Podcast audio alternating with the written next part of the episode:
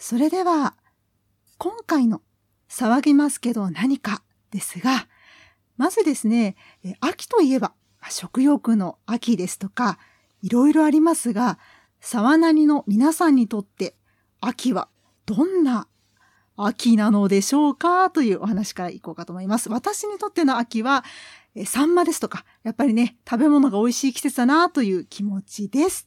では続いて、どなただったかな、えー、ダイスが小さい数からいくんですかね。えー、そうしましたら、えー、昨夜さん、お願いいたします。はい、昨夜です。秋といえば、3年連続1年生の担任をしている私にとって、秋といえば、どんぐり拾いと落ち葉を拾うのと、いろんな秋を拾ってきては、おもちゃを作ったり、ビニール袋にあの葉っぱをくっつけて、洋服を作ったりっていう工作の秋です。では次、ダオちゃん。はい。私の秋は、職場に大きい栗の木がなっていて、毎年ものすごい数の栗を落としては足で踏み取りっていうのを繰り返す苦行させられる 栗の秋でございます。ダウです。はい、えっ、ー、と、チャイワマンです。えっ、ー、と、秋、秋はですね、私が一番好きな季節でして、なんか、日差しのあったかい感じと、その空気の冷たい感じがすっごい好きで、結構この時期になると、縁側で、もう密室みたいなのを作って、読書をしてるんで、私にとっては読書の秋ですね。はい、チャイボモンでした。終わった、終わった、終わった。終わった、終わった。4人それぞれ、まあ、異なる秋でのお話でしたね。では、続きまして、今回はついにやってまいりました。あの方にボイス募集をさせていただきます。というかで、誰かと言いますと、どこどこどこどこどこ、ダウさんです。皆様、お待たせいたしました。ついにダウさんでのボイス募集会のお知らせです。で、テーマはテーマは何でしょうかね、ダウさん。そうですね。10月はですね、ちょっと仕事が立て込んでおりまして、かなり疲れてると。だがしかし、家に帰っても誰もおらぬ寒い室内がただただ待っているのみ。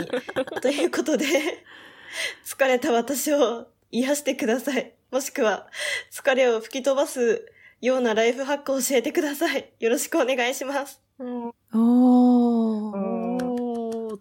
ということで、今、ダウさんから発表がございました。この癒しですとか、ライフハックですとか、もうね、今、ダウさんの求めている、そんなボイスを募集いたします。で、募集期間でございますが、10月末まで募集しておりますので、ぜひですね、ふるってご応募くださいませ。皆様からの楽しい 楽しいボイスメッセージ、愛あふれるボイスメッセージ。怖いな。楽しみに待ってます。あのね、前、前回、昨夜さん、そして前回私と、で、ついにダウさんが、ダウさんのボイスメッセージですよ。もう、ね、もう、これ、今回3回目だな。もうだんだんなんか、傾向が分かってきて、言う言うかなって思ってたら、いらっしゃると思うんですよ。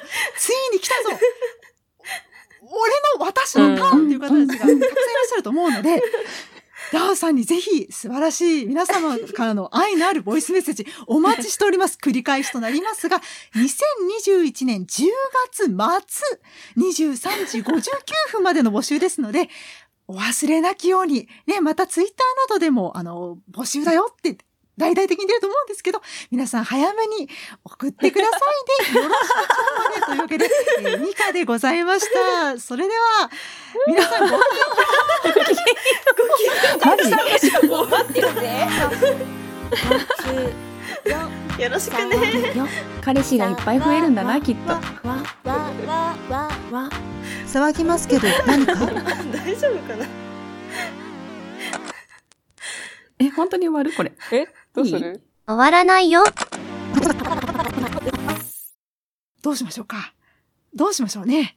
この、じゃあ、もう、とりあえずいいですか？でっかいのもみたいの、3世のメールが私の目の前に入ってるので、このままでっかいのもみたいのが欲しいですよろしいですか？声に出して読みたいの、な、名前。噛んだわ。ね、そう、声に出して読みたい。しかも読んだ瞬間に笑顔になれる。なんかちょっとね、ちょっとドキドキしちゃう。私さっき、あの、調量バッコという文字を見て調べて、おう、おう、おう、ちょっとおうとなって、なった後の、後にその開いた、開いたメールがでっかいのもみたいのが賛成だったので、読む瞬間に元気になれるでっかいのもみたいの賛成というわけで、えどうしましょうか？でっかいのもみたいの賛成のメールはあれですよね。ダウンさんが読んでくださるという話だったんですが、このままでっかいのもみたいの賛成のさんから来たメールを読んでいただけますか？それとも、この笑ってしまって読めないということだったら私がこのテンションのままでっかいのもみたいの賛成さんからの愛あるメールを読み上げさせていただきますが、いかがいたしましょうか？じゃあ、お願いします。えっとですね、途中で、いいですか？途中でボイスメッセージ挟んであるじゃないですか。あ、そうですね。はい。そのターンでじゃあ、私はボイスメッセージ書きますので。わかりました。ありがとうございます。じゃあ、あの、このまま楽しく、もうやっぱり何度読んでも楽しい、本当に素晴らしいネーミングセンスだと思います。そのネーミングセンス分けてほしい。では行きましょう。でっかいのもみたいの三世さんからのメールです。本当にありがとうございます。では読み上げさせていただきます。お世話になっております。でっかいの もみたいの三世です。初メールでお世話も何もないんだが、まだ自分が聞いていなかった頃に何やら面白いことをやってたみたいなので、自分の声をさらすなどという周知プレイはまだやりたくなかったけど、ネタが降臨してしまったので、せっかくだから送ってみます。昨夜さんには、沢名に収録が終わったら、あの時君に言えなかったことを言うよなんてツイートを送ってしまったし、ということですが、この後に何かね、あの、ボイスが入っているようなんですけれども、流していただけますでしょうか？はい。ということで、まず一つ目、おはよう。私か？はい。かけはいい。たと思います。おはよう、昨夜。おはよう、昨夜。あなたのそばで目覚める朝は、日差しのシャワーをいっぱい浴びながら、海で心のお洗濯。次回、走行騎兵ボトムズ。おはよう、スパンク。昨夜、目覚ましのスイッチを止め、力尽きて二度寝する。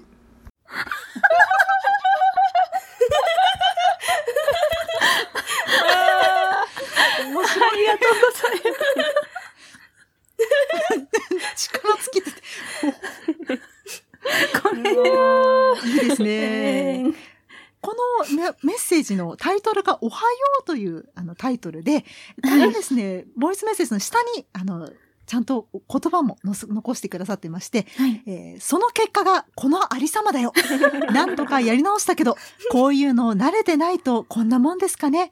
一つ言えることは、これで一日の活力なんかになるか、ボケーである。で で、どうやらおまけをつけてくださっているようなので、おまけもお願いいたします。はい。タイトルは、朝。あえて言おう朝であると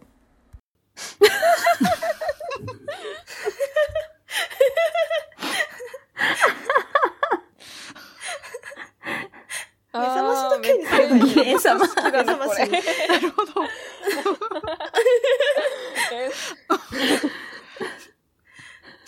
いいですね。パワーありがとうございタイます。トルも朝ですね。いや、これ、これちょっと目覚ましにしたいかもしれない。おー。はあ一番目覚ましにしたいです。目覚ましにじゃあしていただいて。おーあえて言うの。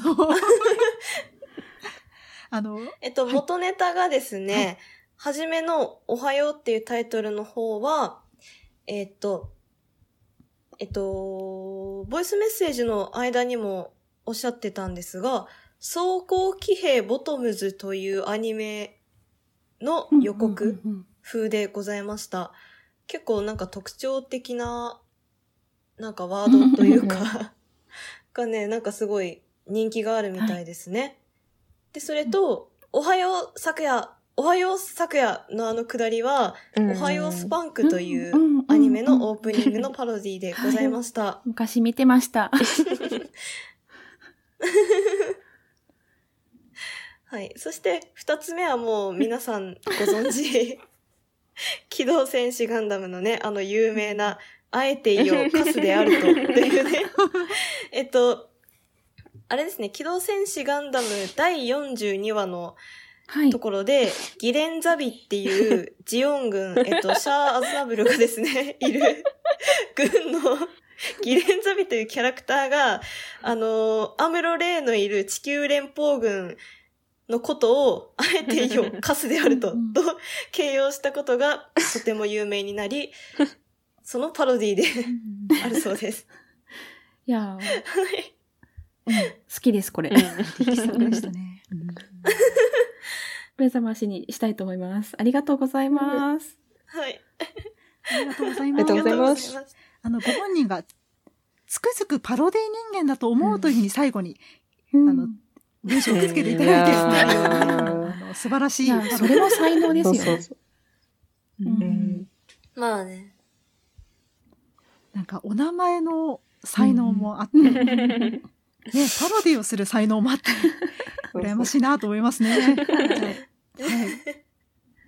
つ、続いて、あの、行きましょうか。あの、す素晴らしい、はい。えー素晴らしいですね。文章を送ってくださった方がいらっしゃいます。えーピサさんから、なんとですね、私がお話をした、えー魔女のですね、あのお話に対してですね、なんと、えすごい、まさかまさか二次創作を書いてくださいまして、それがあまりにも素晴らしかったので、ちょっとこちらを、はい。あ、じゃあ、あの、ピサさんからいただいたメールを一部抜粋して読み上げさせていただきます。ピサさん、素晴らしい作品、そしてメールありがとうございました。では読み上げます。また、お姫様と魔女については、正直自分としては没ネタです。落ち着かせる。子供に絵本を読み聞かせると落ち着く。物語を書いて朗読すればいいのでは？という謎の連想ゲームで書いたはいいのですが、冷静になると別にこれ朗読されても落ち着かんよなとか、そもそも地味に尺あるから使いづらいよなとか思ってボツにしました。とはいえ、このまま闇に葬るのはもったいないのでおまけとして送らせていただきます。この前、ポロッとこのネタについて話したところ、朗読したのも欲しいとおっしゃる方がいたので、一応取りました。が、正直うまくないので期待はしないでください。というメールでした。いやーもうね、素晴らしかったので本当に送っていただきました。ありがとうございました。まさかまさかの生まれて初めてですね、二次創作を作ってもらえるなんてこんな嬉しいことはあるのか、そもそも一次創作も多分この沢なりのあの、魔女集会が初めてだと思うので、すごくまあ光栄でした。フィサさんありがとうございました。ありがとうごあざいましたりがとい。うことで、あれですかね。はい我々がセリフだけ吹き替えさせていただいたのをはい。流させていただきたいと思います。はい。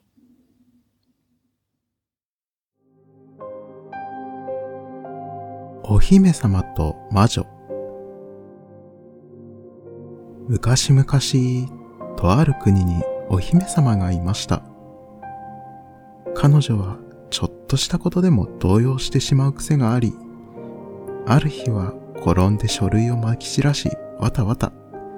またある日は演説内容をど忘れしてわたわたといった具合で毎日慌てていました。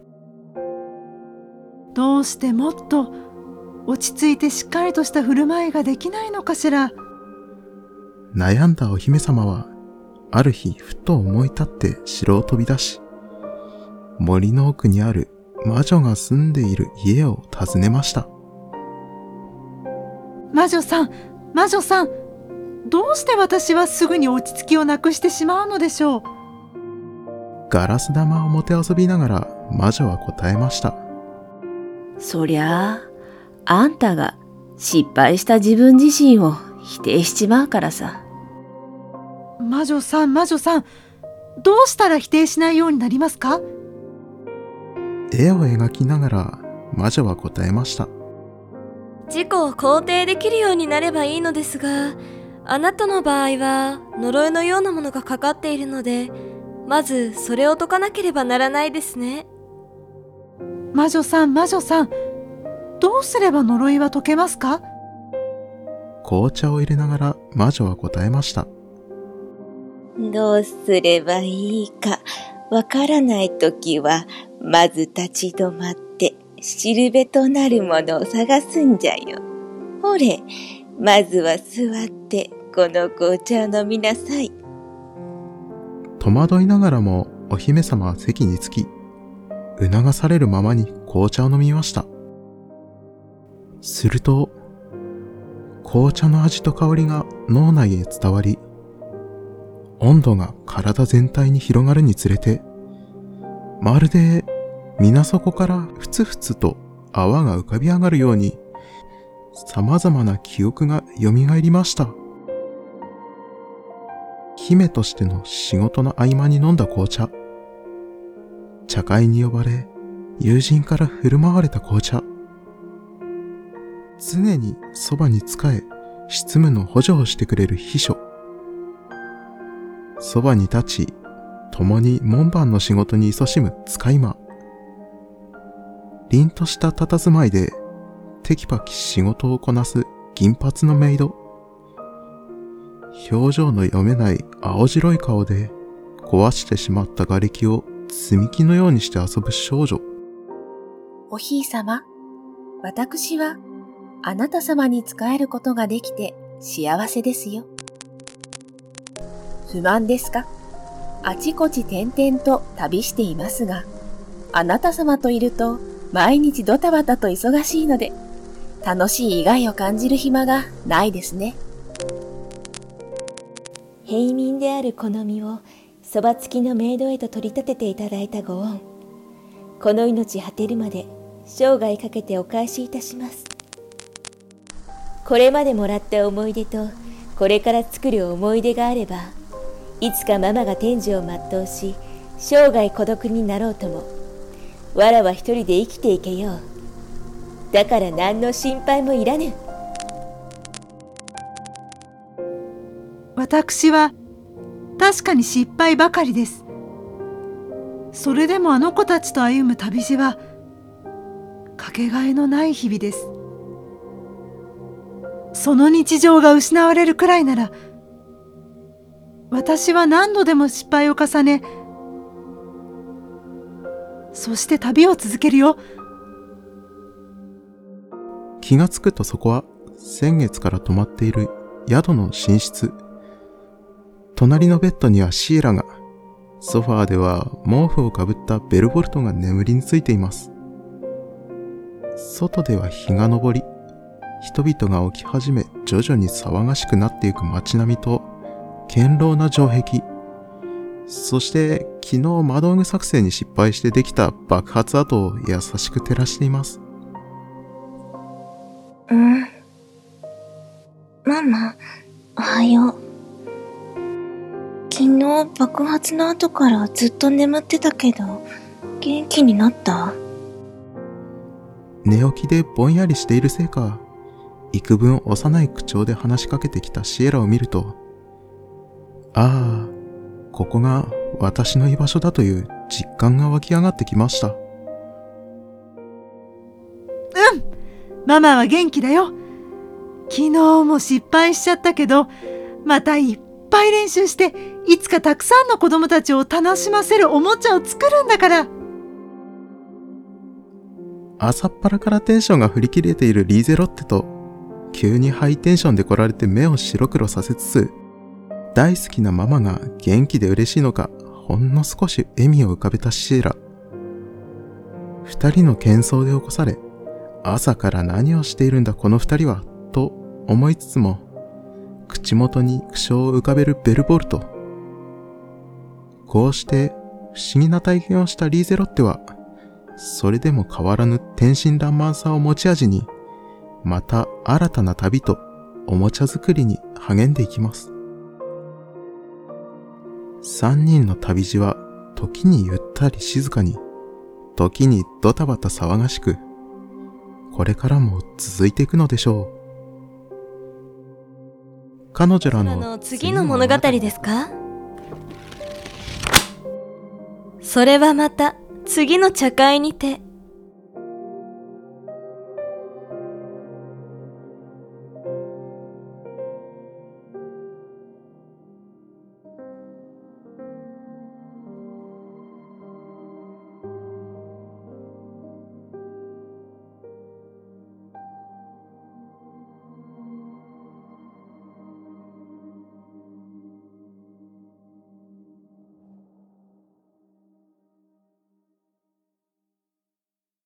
以上がピサさんから送っていただきました。素晴らしい朗読でございました。で、こちらですね、後書きという名の設定語りということで、あの文章もつけていただいておりましたので、そちらも読み上げさせていただきます。玩具を作っては失敗を繰り返すリーゼロッテがある日、普通の玩具で失敗するなら魔道具はどうかな私も魔女だしという思いつきで始めた魔道具制作。とりあえず人の役に立つものをと考え、悪夢を反転させ、良い夢に変える枕を作るが、案の定失敗して爆発。魔道具の魔法が変質して、その人の性質を反転させた夢を見させる。魔法となってリーゼロッテにかかる。結果、天真爛漫で失敗を恐れない、流浪の魔女が常に失敗を恐れては動揺するお姫様となった。もしかしたらリーゼロッテの自身の中に失敗し続けることへの危機感や、旅を続け門番をする自身とは真逆のお姫様という存在への憧れ、そういった深層心理がほんの少しあり、それによってこのような方向へ反転したのかもしれない。紅茶の魔女、ブリギッテの紅茶を飲むことにより、魔法によって歪められた記憶を取り戻し、自己を肯定したことによって魔法は解け、現実へ帰ることができた。魔女について、性質の化粧から転じて変化や幻惑系の魔術に長けるゲルダ。テレパシーで布教活動に勤しむことから、精神感能が得意なドロテーア。紅茶を通じて記憶に干渉するブリギッテ。それぞれの特性でリーゼロッテの作った魔道具の暴走を感知。ドロテーアの精神感能で夢の中に干渉し、ゲルダが変質を読めることで失敗し続ける現状に疑問を持たせ、ブリギッテの紅茶で記憶を一時的に戻した。なお前半、かっこ夢の中と後半、かっこ現実で文章をちょこっと変えてるのは、リーゼロッテがイメージしたであろう童話チックな雰囲気の演出、及び夢の中という輪郭の少しぼやけた感じを表現したかったため。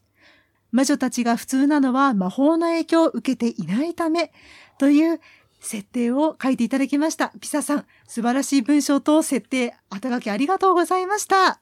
ありがとうございました。ありがとうございました。あれ、ほんとそう。なんか。超大作でしたね。本当ですね。すごいですね。うん、いやこれは、あれですかね、うんピクシブに投稿されてたら、タグは類線崩壊だとかそういうタグがついているパターンではないでしょうか？続きを待機って入れたいですね。入れたいですね。星座待機ゼラ待機って、あの、花ジブーっていう、なんかスタンプとかあるじゃないですか。あれを好きよ、愛してるよっていう意味での花ジブーのスタンプをしたいですね。続き待ってるからっていう。嬉しいですね。すごい、すごいですね。こんなにね設定、ね 練りに練って送っていただけるなんて本当にありがたい限りですね。ありがたいですね。うんなんだか、今回も盛りだくさんの回ではございましたが、そろそろ沢なりのお時間も終わりが近づいてきたようですので、そろそろ、あの、この回は切り上げましょうかね。そろそろいかがでしょうか、はいこのぐらいでよろしいですかね？皆さん言い残したことはないでしょうか？今回のボイス募集会ですよ。ね。あの、素晴らしい。